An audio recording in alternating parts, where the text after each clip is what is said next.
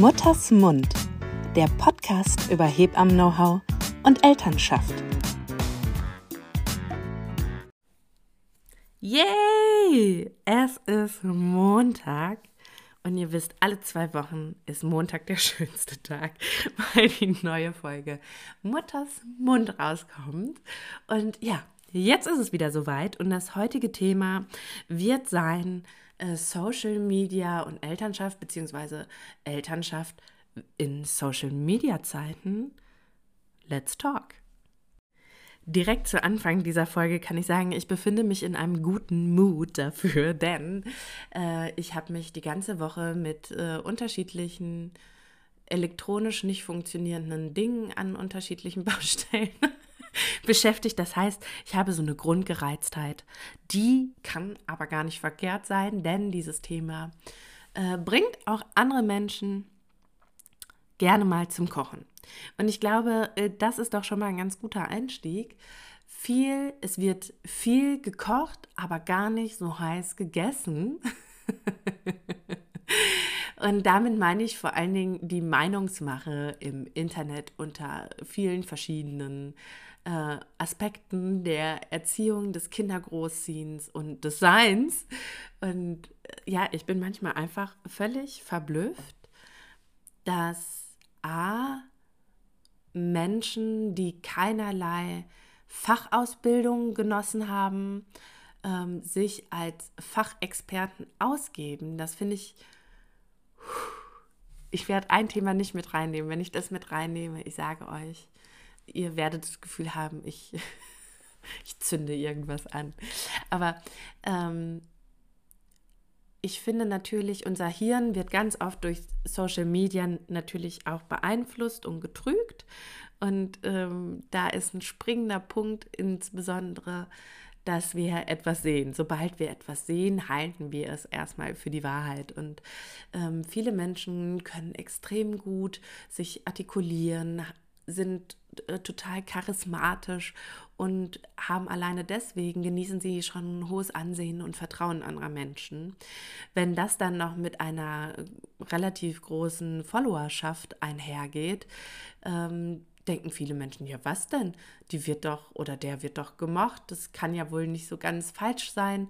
Und hier geht es auch, und das finde ich ganz, ganz wichtig in dieser Podcast-Folge, nicht um falsch und richtig, weil genau so möchte ich Dinge nicht einkategorisieren. Äh, denn als Hebamme merke ich vor allem, dass sich Eltern an mich wenden, weil sie ähm, zum Beispiel bei Social Media dies oder jenes gehört haben und dann ganz verunsichert sind, weil sie machen das ja anders.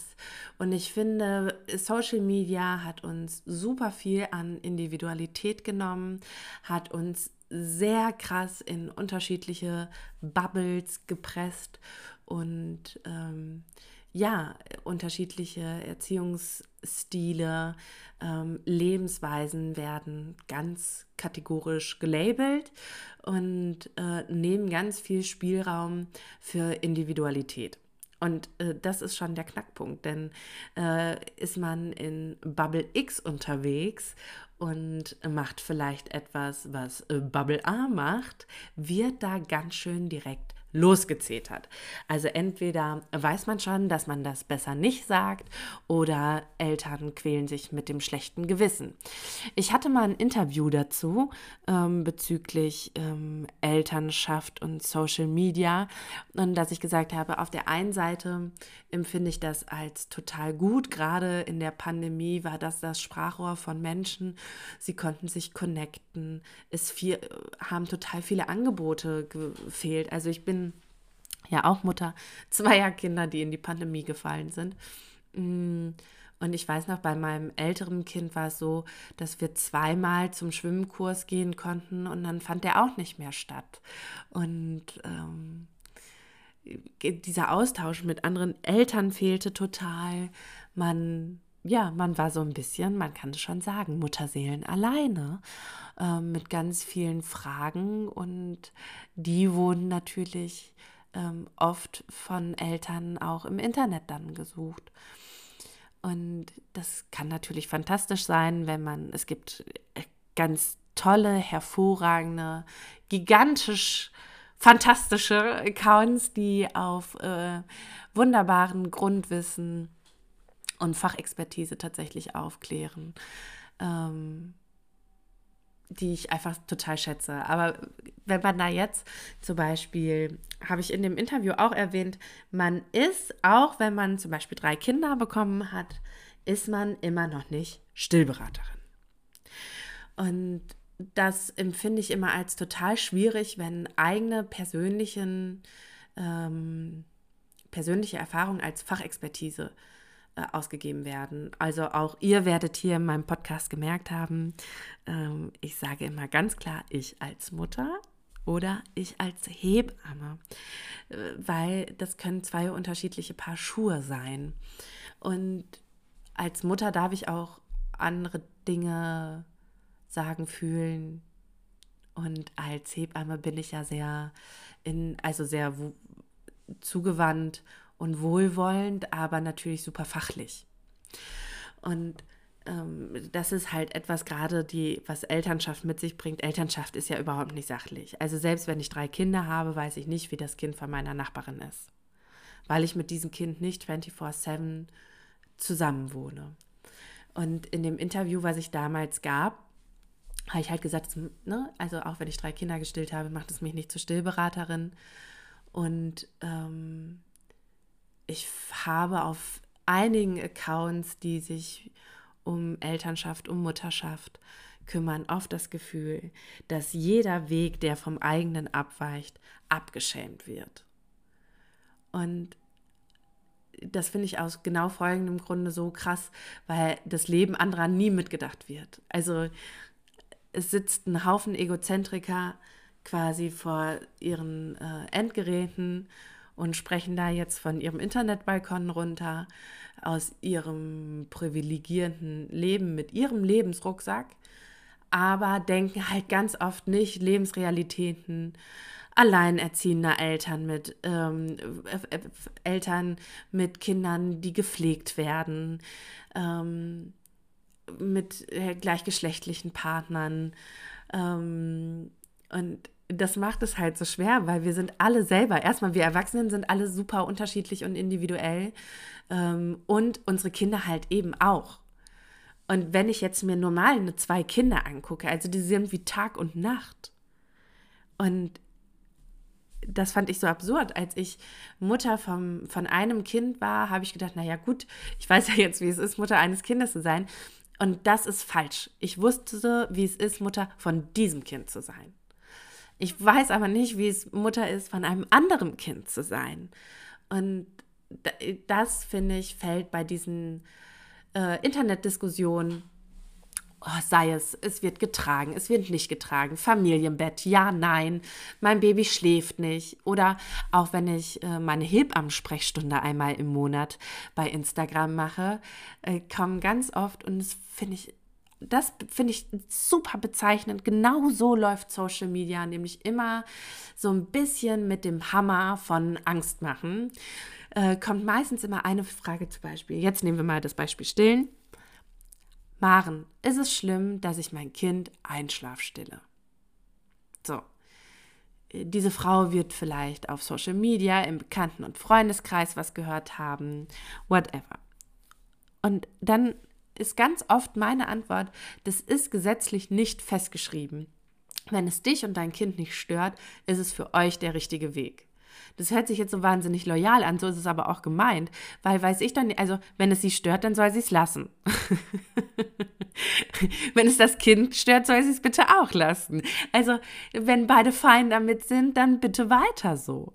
Aber, und das meine ich, es gibt doch nicht die Mutter, den Vater und das Kind. Also wir können ja nicht ähm, habe ich letztens im Übrigen bei WDR 5 ein spannendes Interview gehört und ich bin super schlecht mit Namen, deswegen habe ich es auch schon wieder vergessen, von wem es war.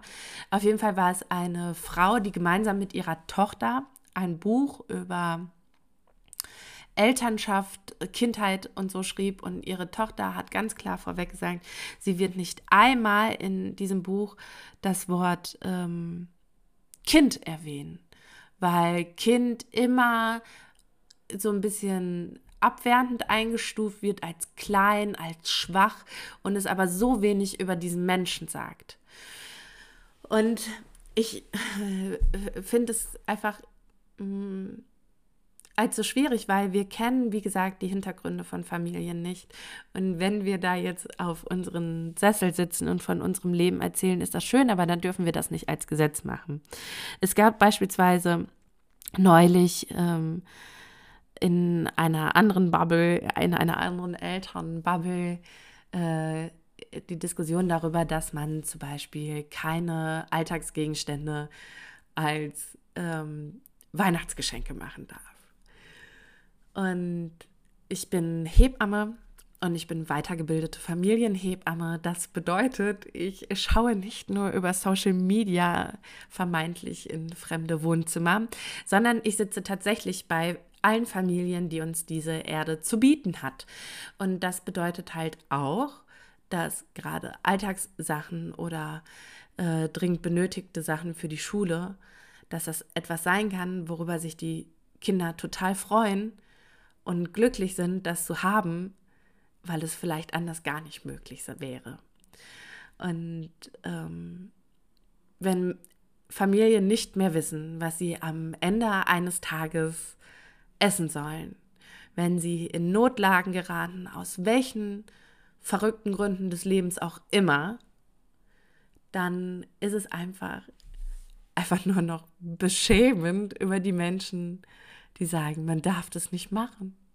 Also weil das natürlich, man stellt sich damit komplett über andere, man spricht anderen Menschen komplett ihre Lebensrealität ab, man spricht äh, den Menschen ihre Erfahrung ab, man spricht ihnen damit ab, ähm, vielleicht Traumata erlebt zu haben, ähm, Schicksalsschläge erlebt zu haben. Und ich finde, und ja, das war auch lustig. Ich hatte mal eine Anfrage von einem Unternehmen, was wollte, dass ich für sie als Hebamme blogge. Und dann haben sie gesagt, sie möchten aber nicht, dass ich so wischiwaschi bin, sondern ich müsste Klarhaltung beziehen. Weil, ja, das ist so, klare Haltung verkauft sich immer gut. Und klare Haltung ähm, da steigen viele mit auf und dann wird zusammengeschrien und man fühlt sich Teil einer Gemeinschaft. Das kann was total Gutes sein.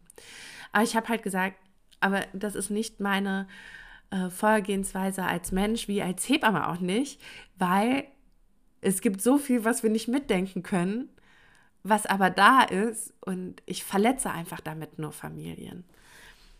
Und anhand dieser Beispiele, die ich euch jetzt gegeben habe, zum Beispiel die die obligatorische Frau, die jetzt fragt, darf ich denn mein Kind Einschlaf stillen? Ne? Als würde jetzt dann abends die Polizei sonst anklopfen und sagen, Kindeswohlgefährdung. Ähm, und da muss man sich einfach fragen, was hat Social Media uns gebracht, wenn es vor allen Dingen verun zu Verunsicherung führt, weil es so eine große Meinungsmache ist. Und ich finde, alles, was Richtung Meinungsmache geht, was schon fast in so religiöse Gefilde abdriftet.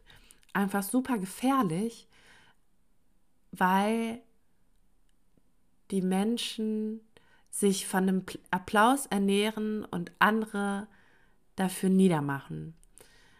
Und ich glaube, dass das gar nicht bewusst passiert. Das hoffe ich jedenfalls. Ich unterstelle erstmal jedem Menschen, dass er nichts Böses mit Absicht tut. Ähm, aber das passiert halt und dessen muss man sich bewusst sein. Und ja, Reichweite bringt eine gewisse Verantwortung mit sich. Zum Beispiel, was ich zu Anfang gesagt habe, das, was wir sehen, glauben wir erstmal. Aber ich finde, wir brauchen viel mehr Aufklärung ähm, über Social Media. Also ich kann euch einen Account empfehlen, das ist der Cyberkriminologe. Und ähm, der klärt immer sehr viel auf, hat aber auch ein sehr, sehr gutes Netzwerk zum Thema Kindersicherheit im Netz. Ähm, und wie gehe ich zum Beispiel mit Heranwachsenden, die ein, die ein Handy haben, die ein, ähm, ein Tablet haben. Ne? Also wie läuft tatsächlich äh, Medienerziehung irgendwie, weil damit sind wir in den letzten Jahren, Entschuldigung, ziemlich alleine gelassen worden. Und vielleicht brauchen wir Erwachsene auch nochmal. Ich fände es eigentlich mega geil, wenn man TikTok oder Instagram öffnet und immer vorher so ein Disclaimer kommt. Vorsicht. Es sind nur Ausschnitte, es zeigt nie ein vollwertiges Leben. Das fände ich eigentlich gut. Also es ist ja sich mal Gedanken gemacht worden, ähm, ob man Filter ganz klar kennzeichnen muss. Aber auch, und das finde ich allgemein um Elternschaft, wir sehen da super viele gut gestylte Frauen und haben den Eindruck, alles klar, A, sieht man nach der Geburt mega aus, B, ist alles gar kein Stress, sich mal eben schicki zu machen, äh, C, schlafen alle Kinder. Und ich glaube, wir müssen uns nochmal verdeutlichen, dass das immer nur wenige Sekunden sind, die wir da so mitbekommen. Dass Social Media ähm, uns in unserer Elternschaft beeinflusst. Denn natürlich, wie überall sonst auch in unserem Leben, steigen wir in einen Bus, fahren wir an einer Litfaßsäule vorbei, bekommen Werbung, die vielleicht gar nicht in dem Sinne so krass auf uns abgestimmt ist. Also da ist Social Media ja, was Werbung anbelangt, deutlich krasser auf uns abgestimmt, auf unsere individuellen äh, Wünsche, Bedürfnisse oder unsere Lebenslage. Mm. Und sich auch vorführen, dass das halt auch ganz oft ähm, monetäre Hintergründe hat und ähm, natürlich auch ein Business ist. Und äh, ja, wow. Ich bin, ich bin sehr allgemein geblieben. Das ist auch gut, weil natürlich kann ich hier als Hebamme sprechen, die einfach über äh, erlebt, wie Eltern mir immer wieder Fragen aus viral gehenden Videos zum Beispiel ähm, mir Fragen stellen und fragen, muss das so? Aber bei uns ist es ja ganz anders ähm, und da viel abfange. Ähm, aber natürlich auch zeitgleich als selber als Mutter, selber als Mensch mit einer Lebensgeschichte.